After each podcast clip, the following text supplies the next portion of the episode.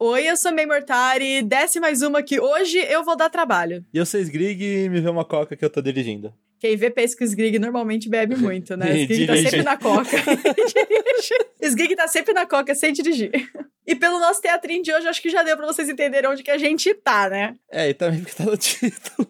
Mas além do tema no título, também tá escrito nosso convidado maravilhoso de hoje. Então pode entrar e se apresenta pro pessoal, Thiago Lee. Oi, gente. Eu ia reclamar aqui que esse podcast tá me dando gatilho, porque estamos gravando na pandemia. Então, nosso bar aqui é virtual, não estamos aglomerando. E eu sou o Thiago Lee, sou autor do Homem Vazio, da Maldição do Carneiro de Ouro. Sou podcaster lá no Curta Ficção e amigo pessoal da May Mortari e do Lucas Grigneiro. Uhul. E agora? Quem é Lucas? no Twitter, eu sou Twitcher agora. Twitcher. É streamer. Ai, meu Deus. Book stream, nossa, Book Twitcher. Eu tô nojo lá com, com a minha webcam nova e meu light ring. Eu adoro que as pessoas, elas entram pra Twitch, daí de repente elas têm que investir nos equipamentos muito loucos. Eu já vi duas pessoas que compraram PC Gamer por causa de Twitch. Eu tô pra comprar um também, porque o meu computador, ele tá me dando um trabalho que vocês não têm ideia, gente. Eu imagino.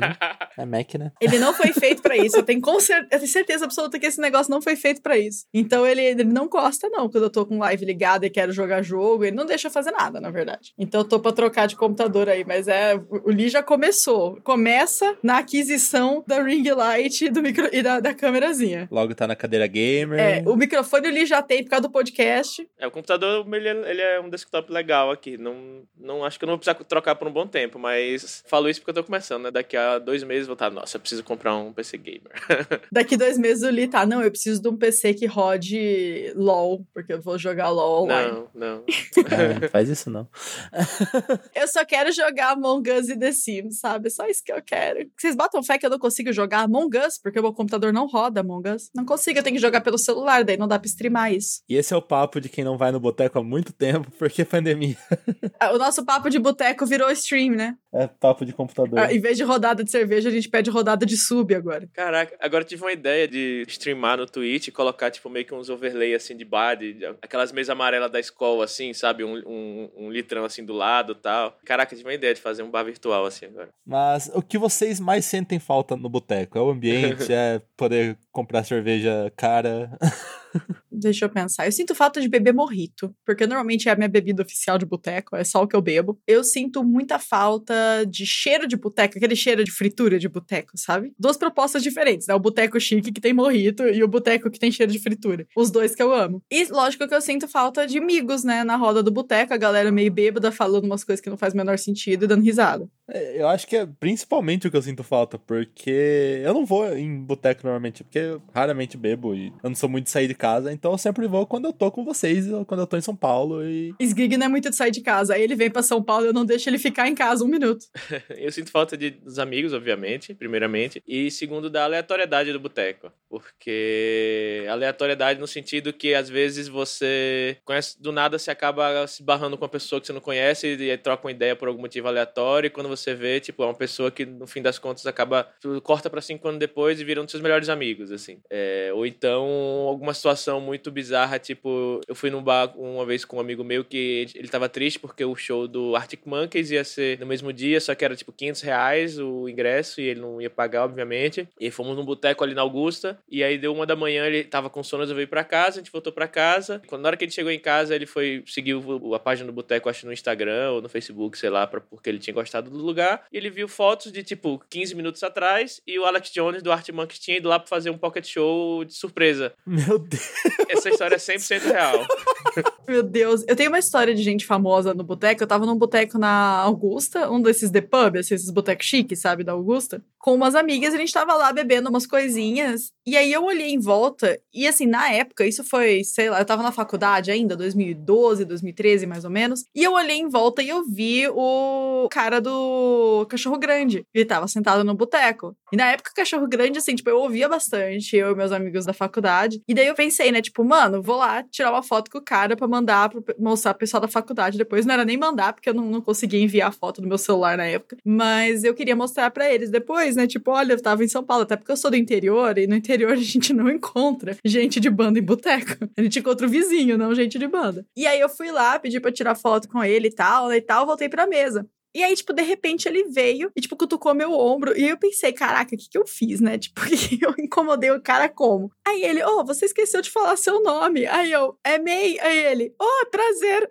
e eu, tipo, achei muito simpático. O cara tava bem de boa, sozinho, bebendo uma cerveja. E aí, tipo, na hora a gente ficou tão chocada, minhas amigas, porque ninguém esperava que ele fosse vir conversar com a gente, né? Que a gente só se apresentou e aí ele voltou pra mesa sozinho. E daí depois eu fiquei pensando, cara, será que ele queria ser convidado? Eu fiquei pensando, será que ele queria que a gente convidasse ele pra sentar junto e a gente não convidou? E ele tava sozinho. Eu fiquei pensando depois, porque não chegou ninguém. A gente achou que ele tava esperando, né? E não, ele tava sozinho. Eu acho que nessa hora que ele veio cumprimentar, ele pensou, ah, eu vou lá, e aí eu sento com elas e converso. E ninguém chamou ele pra sentar na mesa. Mas aí eu sinto falta dessas aleatoriedades de bar também. Essas coisas esquisitas que só acontecem no bar. Ou aquela coisa de, tipo, a galera vai pro bar e a gente fala, não, a gente só vai beber uma e daqui meia horinha a gente volta pra casa. Aí, de repente, quando você vê, você tá no McDonald's, são cinco da manhã, e você fala, como eu vim parar aqui? Onde eu fui? Foi assim, de que no aniversário da May comprou a cerveja verde? Que cerveja verde no meu aniversário? No, no Corvo tinha uma cerveja temática de monstro, que tinha, sei lá, do Frankenstein. Eu tô, eu tô você falou Frankenstein, me, me, eu lembro que alguém comprou uma memória, cerveja mas verde. eu não tô lembrando do, visualmente da situação. Mas eu lembro de algo do tipo. Ou foi ela ou foi o AJ.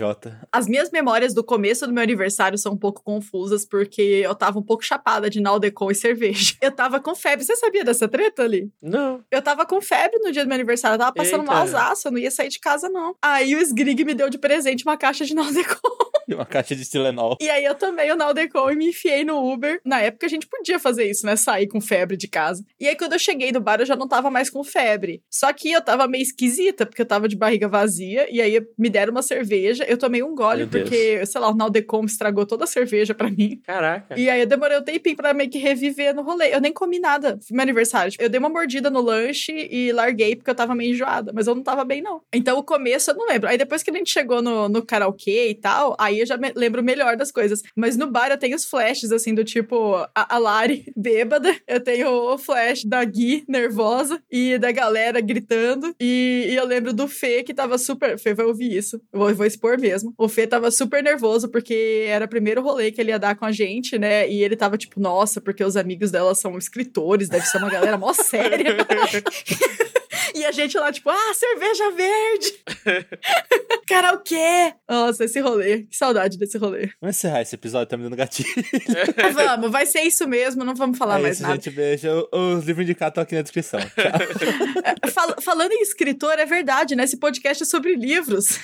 É mesmo? Li, já Mas... que você é o nosso convidado de hoje, conta pra gente qual o primeiro livro que você selecionou aqui de livros para ler no boteco. Tá, eu vou sair do tema sem sair do tema, porque a gente quando pensa em boteco, principalmente a gente que tá morando aqui né, no estado de São Paulo, a gente pensa em boteco, né, na, na esquina, né, na beira de esquina, num, numa avenida movimentada. E que o povo nunca chama de bar nem de boteco, chama, eu vou lá no, no seu Zé, eu vou lá no, no Adilson, eu vou lá, é o nome do uhum. dono. Só que como uma boa cria numa cidade litorânea, tem um boteco de praia também, e tem uma história de boteco de praia com esse livro, que não tem nada a ver com praia, o nome, o nome é ótimo, é Arte e Ciência de Roubar Galinha, do João Bado Ribeiro, da editora Nova Fronteira. São 264 páginas e a publicação dele é de 1988, mas há controvérsias que a gente não conseguiu achar exatamente a data, porque cada site diz uma coisa, mas é por ali. Quando eu falo de boteco de praia, é porque eu tenho uma clara memória deste livro, de quando eu era, sei lá, pré-adolescente, não sei, 11 anos de idade, talvez.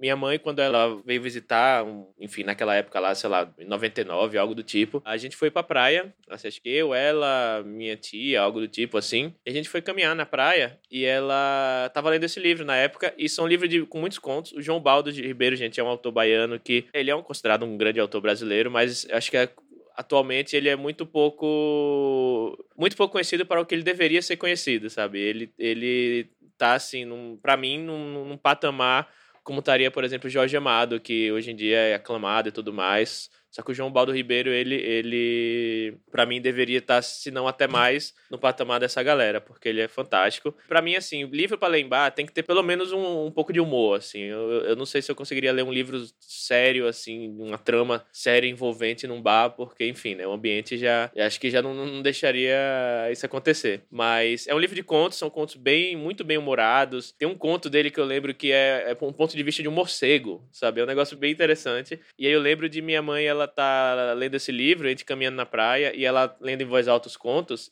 E aí, quando a gente chegou de volta no, no, no, no barzinho da praia, que, que tava, acho que minha tia, meu primo, algo do tipo, a gente tava tão envolvido no livro que ela continuou, continuou lendo, assim, sabe? Tipo, a gente sentou no bar, no bar da praia, né? Tipo, aquele. É, o, o garçom servindo aquele caranguejo, né? Pra ela, cerveja, né? Pra mim, uma, um guaranazinho gelado, né? Que eu era adolescente. E aí eu lembro muito de estar tá no, no barzinho da praia e ela lendo esses livros, a gente rindo, assim, assim bastante, com os contos e os causos, né? E, e, na verdade, são meio que crônicas, né? Eu acho que também é uma coisa que se perdeu um pouco contemporaneamente. Não, não vejo grandes autores, é, muitos autores contemporâneos de, de, de, crônica. Acho que é uma, um fenômeno aí meio que do século, fim do, do fim do século XX aí, do metade do século XX no, no, no, Brasil. Desde, sei lá, Nelson Rodrigues ou coisa do tipo, e Veríssimo, etc. E eu gosto muito de crônicas, queria ver, ver mais crônicas contemporâneas. Muito boa de lembrar. Não conhecia, mas eu adorei a pegada do livro e o título, principalmente.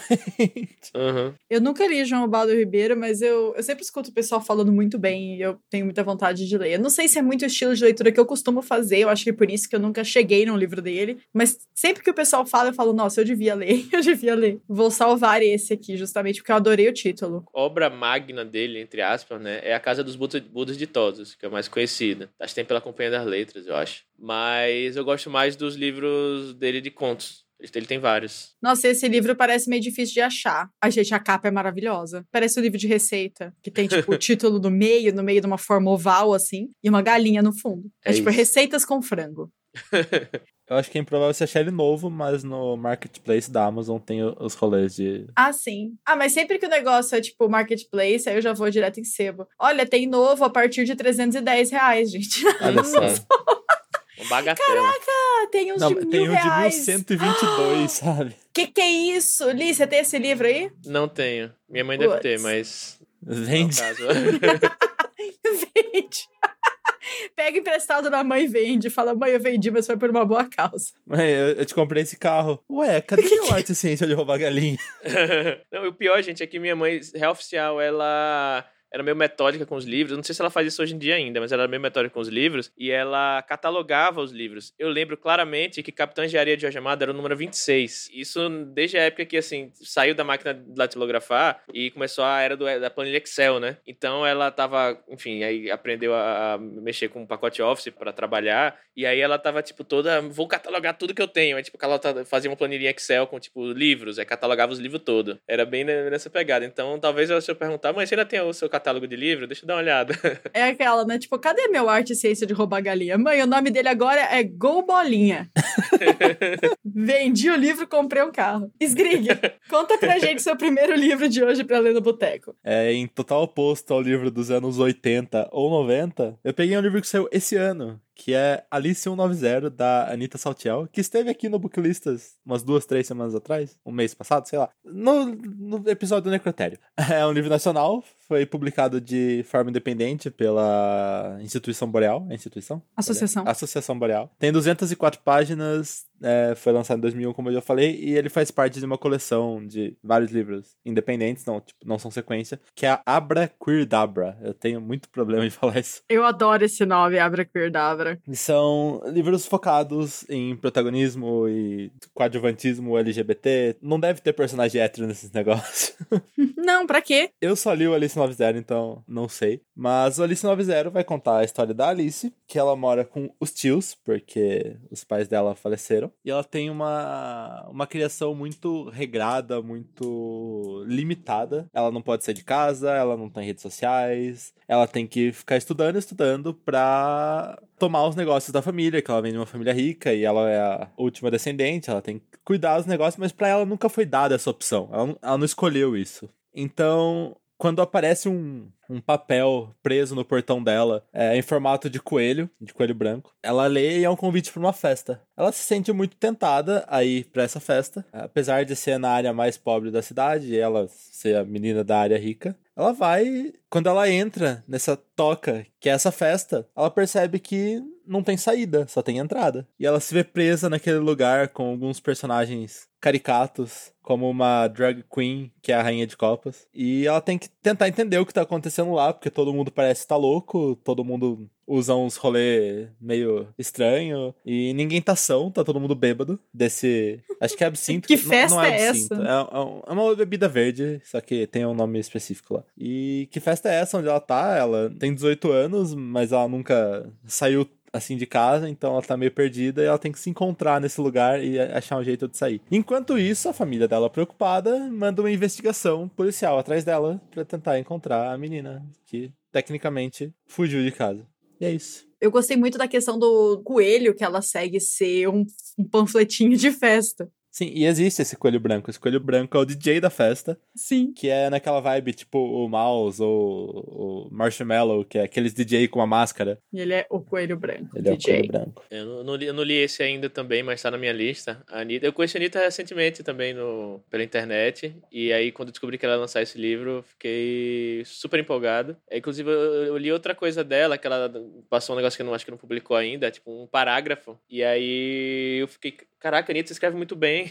Eu já falei, não, já vou colocar isso 90 na minha lista pra ler. É o do Notiva com o Lobo Negro? Eu não sei, não, foi só um parágrafo aleatório, assim, sem, sem, sem contexto. Eu conheci a Anne no, no workshop do Felipe Castilho na Fantástica. E foi muito engraçado, porque a, a identificação foi muito boa. Tipo, eu tinha uma sala com, assim, tipo, umas 15 pessoas fazendo workshop. E aí o Felipe pediu pra gente se apresentar, dizer o que, que a gente escrevia, né? Se inscrevia e tal. E aí, eu, eu lembro que eu me apresentei falando que eu tinha um canal sobre livros e que eu escrevia ficção só com personagens LGBT. E a Anne falou que ela lembra da minha apresentação por causa disso. E eu lembro perfeitamente da dela, porque ela falou que. Ela falou: ah, meu nome é Anne e eu escrevo fanfics e roteiros eróticos. Eu fiquei tipo, meu Deus, que legal! E terror. E aí eu fiquei tipo, mano, que da hora. E aí depois a gente acabou se conhecendo em outro rolê e eu lembrava dela por causa da apresentação dela e ela lembrava de mim também. Bom, eu conheci a Anne por amigos em comum, então foi isso.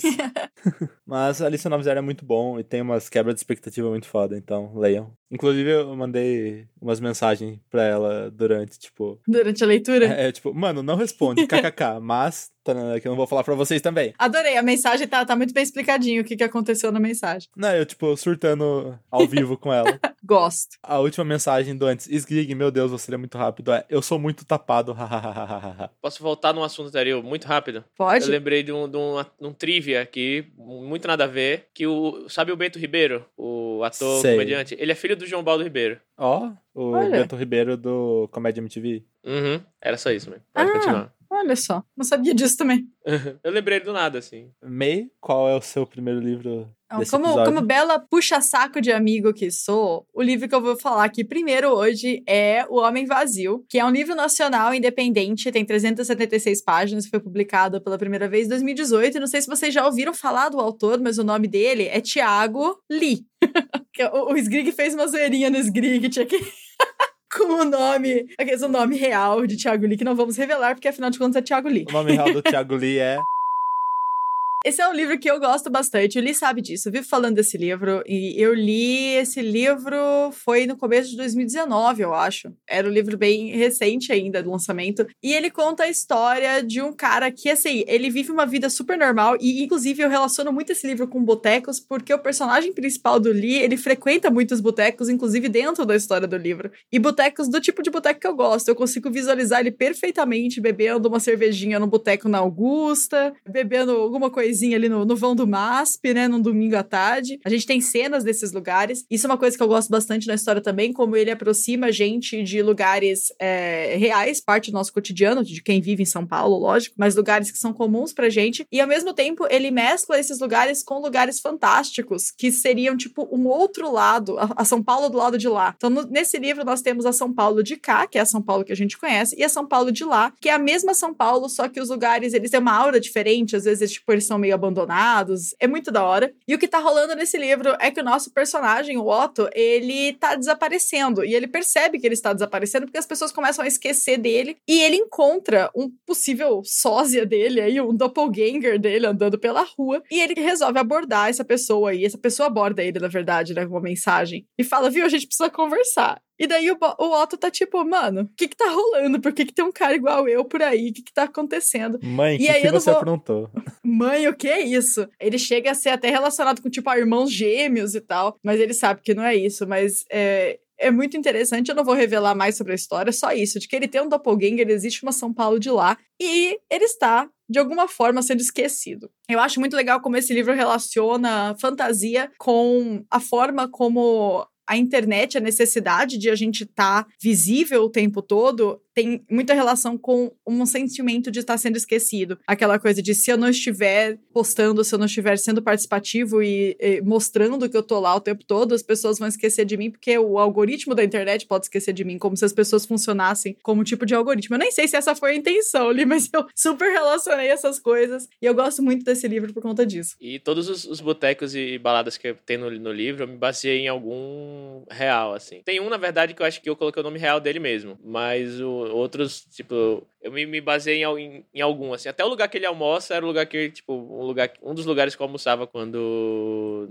trabalhava na região. Então tem para poder pegar, para poder ter uma, uma, uma, uma, visão melhor, assim, de, tipo, não, não, não errar logisticamente, geograficamente, assim, no, no na descrição. Rolê pós-pandemia, Sgrig. A gente vai pegar o Homem Vazio e a gente vai sair com ele por São Paulo tentando achar os lugares. Não tem aquele povo que faz playlist de livro? A gente vai fazer tour de livro agora. Ah, alguém, já, alguém, já foi, alguém já fez essa piada e disse que é o tour Homem Vazio Copo Cheio. gosto, gosto do nome do tour. Eu acho que a gente tem que ter um guia ali, você tá convocado. Ok. Eu acho maravilhoso que esse é um livro aqui da nossa lista de livros de hoje que nós três lemos, olha só. Olha só. Mas eu leu ou leu só? Eu li. Mas você leu? eu li, você não entendeu mesmo. Sim. Eu adoro que eu, inclusive, já faço aqui a propaganda. Sigam o Thiago Li nas redes sociais. O arroba dele é Thiago Eu Li. Exato. Eu acho maravilhoso isso. Sim.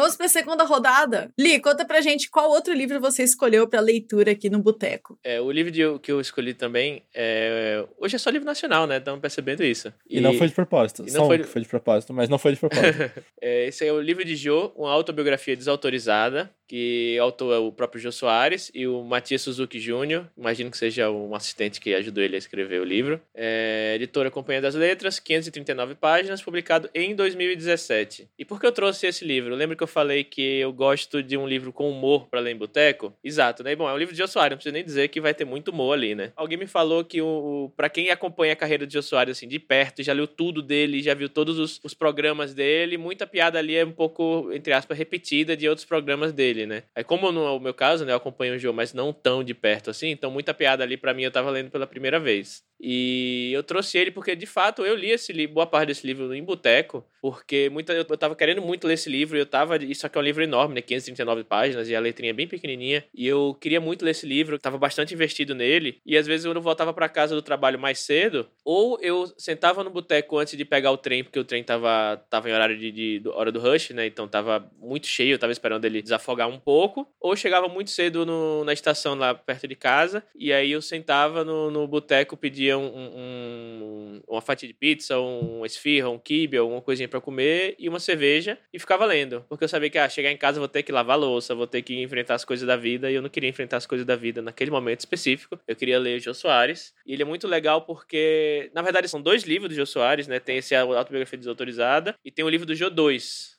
que é meio que um, esse primeiro livro conta a história dele até mais ou menos, acho que os anos 80, eu acho, algo do tipo assim. E a segunda versão conta até mais atualidade, né? E aí é meio que uma biografia misturada com crônicas, misturada com causos da vida dele, e aí também um pouco com causos das cidades que ele morou, no caso Rio de Janeiro, São Paulo e, e uma cidade na Suíça, eu acho que ele fez intercâmbio na Suíça quando ele, ele estudou no internato lá quando ele era adolescente, eu acho que foi Suíça, se eu não estou enganado. Então, meio que é, um, é meio que um, uns relatos de, de história da classe artística no século passado no Rio de Janeiro e São Paulo, sabe? Ele conta de vários lugares que hoje em dia, tipo, por exemplo, exemplo, o Espaço Parlapatões, quem conhece, quem, quem conhece São Paulo, o, ali na Praça Roosevelt tem o Espaço Parlapatões, que antigamente tinha outro nome e era onde o Jô Soares é, ia para quando ele era, ele até quando ele era menor de idade, ele ia para poder fazer mini shows assim na, na época. É, tipo um open mic, e ele só que não era só de microfone, era também de, de atuação assim, sabe? Parece que do jeito que ele falava, ele mesmo fazia é meio que uma, uma performance, enfim, de comédia. E ele era convidado pelo E aí, desde, desde quando ele falou, desde quando ele tinha uns 17 anos até quando ele tinha já vinha seus 20 e poucos, ele era convidado pelo bar pra, olha, você vem, você não paga nada, você come e bebe de graça. E ele meio que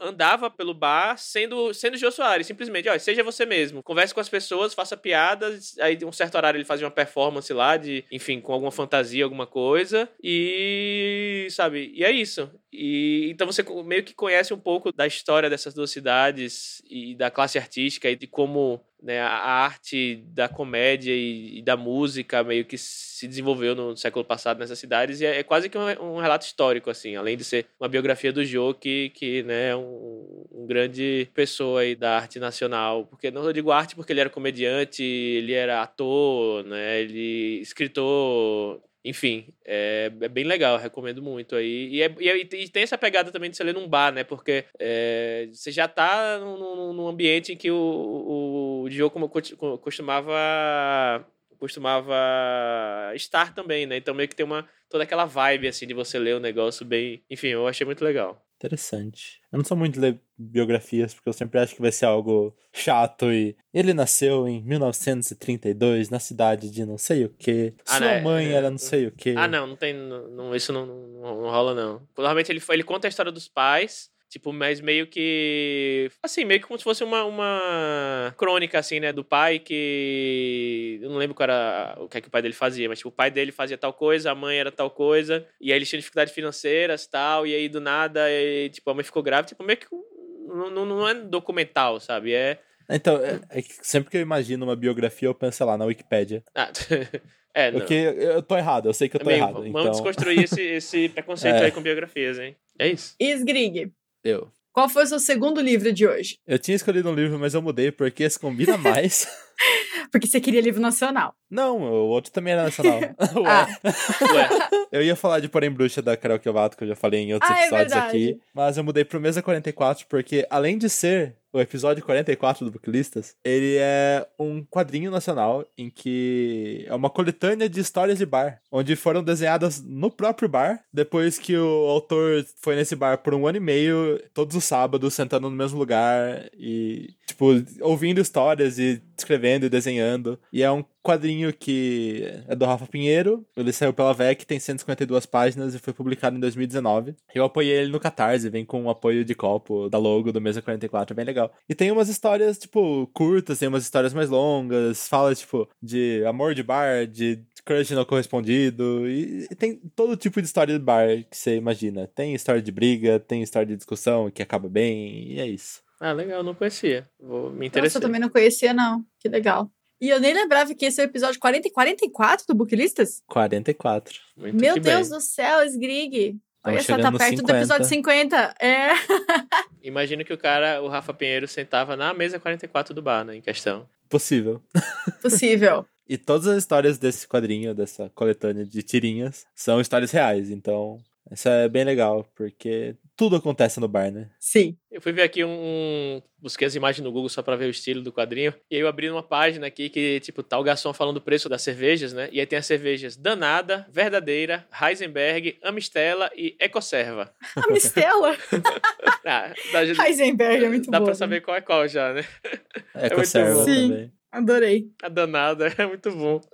Danada. É um quadrinho muito legal. Gostei de ter apoiado. Eu conheci o autor também no. O, autor e desenhista na CCXP. Ele tava com uma mesa lá. Não lembro se era mesa 44, acho que não, porque não tinha mesa 44. Eu não li, mas eu tô olhando aqui no Google também a arte. E achei muito legal o estilo da arte, meio que sépia, assim, né? Muito da hora. E ele tem para comprar na Amazon e está disponível no Cu Kindle Unlimited, então. Eita! Eita! Inclusive, Homem Vazio também tá no Cu, né? Tá sim. E Alice 90, então, muitos dos livros que a gente já citou aqui até agora. E May, qual o seu segundo livro e último livro dessa, desse episódio? O último livro desse episódio não está no cu, gente. Infelizmente, esse não. Inclusive, ele não tem versão em e-book, porque ele é um livro de 2003. E esse livro é Abusado, o dono do Morro Dona Marta, do Caco Barcelos. Ele é um livro nacional, foi lançado pela editora Record, tem 560 páginas. Ele é grandinho, mas boa parte dele são extras e tem fotos e tem uns arquivos também, porque ele é um livro reportagem. O Caco Barcelos, ele ficou muito famoso, assim, do cenário literário, escrevendo livros reportagem, e o mais famoso dele é o Rota 66, que eu acho que eu já cheguei a falar aqui também no Booklistas, que é um livro expondo é, assassinatos cometidos pela polícia que não foram reportados oficialmente. Ele é um livro maravilhoso, assim, de trabalho investigativo, jornalístico do Caco Barcelos, que fez ele se tornar uma das figuras jornalísticas, acho que mais importantes do país, pelo menos na época, que foi no, na década de 90. E daí, no começo do, dos anos 2000, ele publicou Abusado, que é uma biografia do Juliano VP, que é aqui colocado como um codinome do Marcinho VP, que foi um traficante muito conhecido do Rio de Janeiro, da favela de Santa Marta, que fica em Botafogo. O que eu achei muito interessante nessa história é a forma como ele já começa. No começo da história, o Caco Barcelos conta como ele chegou a escrever, porque na época ele foi muito julgado por estar escrevendo um livro de biografia de um traficante, e daí ele conta como que aconteceu isso, né? Porque ele recebeu uma ligação de um, uma pessoa se apresentando como equipe do Juliano VP e dizendo: olha, é, ele leu o seu trabalho, gostou bastante do seu livro e ele tem interesse que você escreva uma biografia dele. E aí falava: ó, vem aqui conversar com a gente no morro. E aí o Caco Barcelos, sendo completamente louco e maravilhoso, pegou o carro e falou: Bom, eu vou lá conversar com o cara. E daí ele fala que teve uma reunião com é, o Juliano VP e com a equipe dele. E dentro da equipe dele tinha um cara que era um padre do morro, bem conhecido. E o cara andava com esse padre para mostrar, tipo, ó, oh, eu não sou um cara da violência, meu melhor amigo é padre. Ele era uma figura realmente muito interessante para um livro reportagem. E esse livro conta a história da vida toda do Juliano VP, que foi um cara que morreu com 33 anos, então é uma história de vida bem curta, mas cheia de é, altos e baixos. Conta a história da infância dele, como ele começou a se envolver com o tráfico de drogas, como ele foi crescendo o nome dele dentro do morro até o ponto em que ele se tornou o dono do morro. E a história dele se mescla muito também com a história do Comando Vermelho, que era a principal facção criminosa do, no estado. E, cara, é,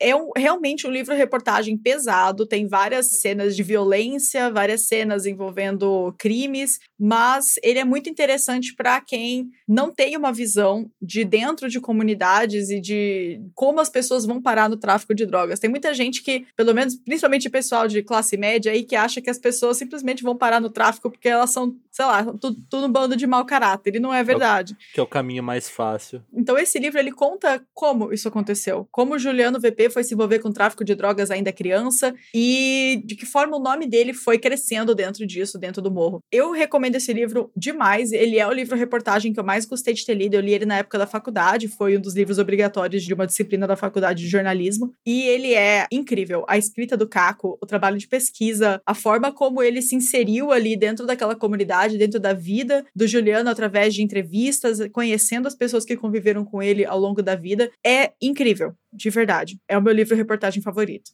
Ah, legal. Você tinha falado. E, ah, e eu não falei porque que eu relacionei isso com bar, né? É. é, eu relacionei isso com bar porque, principalmente na época da faculdade, como era uma leitura é, obrigatória, eu e meus amigos da faculdade, a gente teve várias, várias conversas, várias discussões sobre isso. E normalmente as nossas discussões começavam em sala de aula e se estendiam para o bar. Então, em vários momentos, a gente discutiu é, essa história, a gente discutiu a questão da ética por trás da produção desse livro numa mesa de bar. Do tipo, vale a pena escrever qualquer biografia biografia, essa é uma biografia relevante, isso não é um estímulo ao crime. Tem várias pessoas que têm essa opinião. Eu acredito que não, eu acredito que seja uma biografia muito relevante, sim, e que ela não estimula crime nenhum. Ela simplesmente apresenta uma realidade ali de dentro do morro que a gente que mora no asfalto, que mora numa, no bairro de classe média, realmente não conhece. É sempre bom ler sobre outras vivências, sair um pouco da sua bolha. Sim. Ah, me interessei, gostei. Leia, porque é muito bom, sério. Eu tô com vontade de reler ele, porque já vai fazer aí, ó. Se eu li ele na faculdade, eu li ele entre 2010 e 2013. Eu não sei exatamente em que ano que eu tive essa disciplina, não me lembro. Mas já faz aí 10 anos ou mais que eu li esse livro, então eu acho que já tá na hora de eu reler ele já. Acho que foi isso, né? E vocês, gente? Conta pra gente lá no Twitter que livro vocês leriam ou que livro vocês já leram no Boteco. Você encontra a gente pelo Twitter do podcast, que é arroba Booklistas, e também os Twitters pessoais. O meu é arroba Esgrigneiro. O meu é arroba Thiago Euli. E o meu é arroba Mortari, mas essas informações também estão na descrição do episódio, junto com as redes sociais do convidado de hoje. E com o link pra vocês comprar o Homem Vazio E e Sim. futuramente o outro livro.